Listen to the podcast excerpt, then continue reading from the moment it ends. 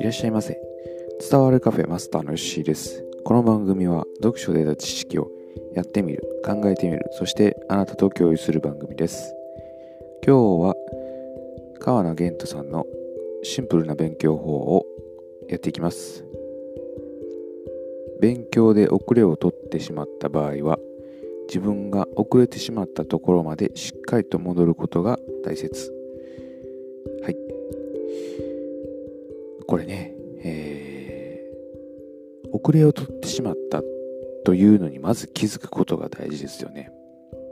どこからわからなくなったのか、まあ、それが、えー、私わからなかったですね、えー、特に英語とか数学とかは苦手だったんですけれどもどっからわからなくなったんかいまいちよくわからなかったですね。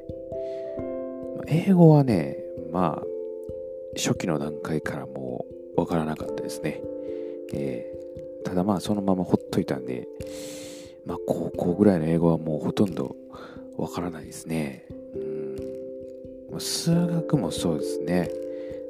なんかこう高校ぐらいの数学からね、どんどんわからなかったですね。中学と高校のやっぱりレベルって結構違うんかなと思うので、え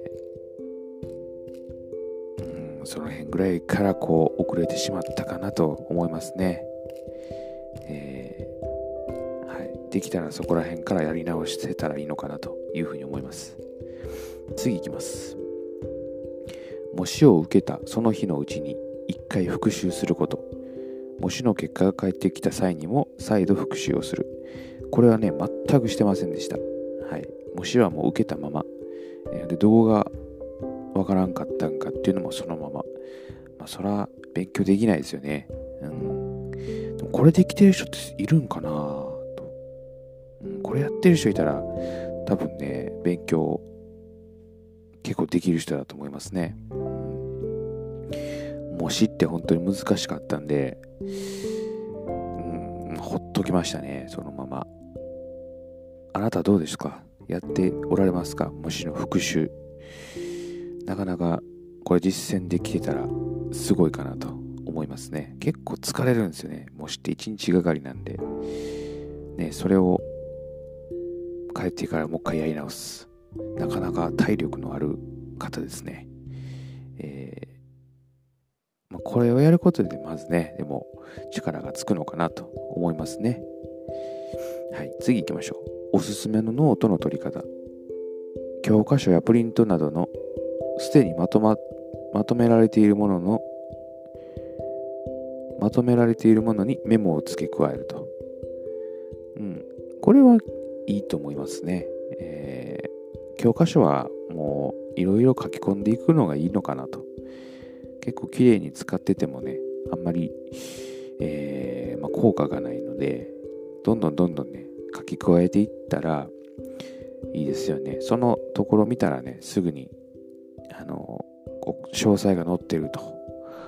それは結構いいことですよね。で、自分の手で書くっていうのがすごく、まあ、手間ですけれども、それが一番こう頭に入るというか、えー、授業中に何気なく言った先生の言葉がすごくこう頭に残っているとかそういうことってあるかなと思うんですけれどもそういうことをね書いておくとより記憶に定着するというような感じはするのでぜひやっていただけたらと思います。これは僕もちょっとやってたりしたんで経験があります、うん、はい。ということで今回はこの3つを紹介いたしました。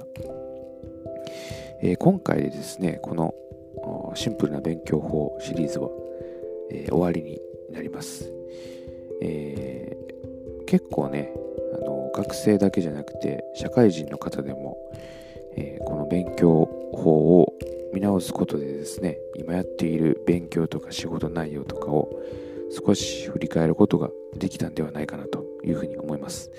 私もちょっとこう実践できたらなというふうに思いますね。はい。次回からはまた新しい、本を紹介していきます。また、聞聞いていただけたらと思います。それではまたのご来店お待ちしております。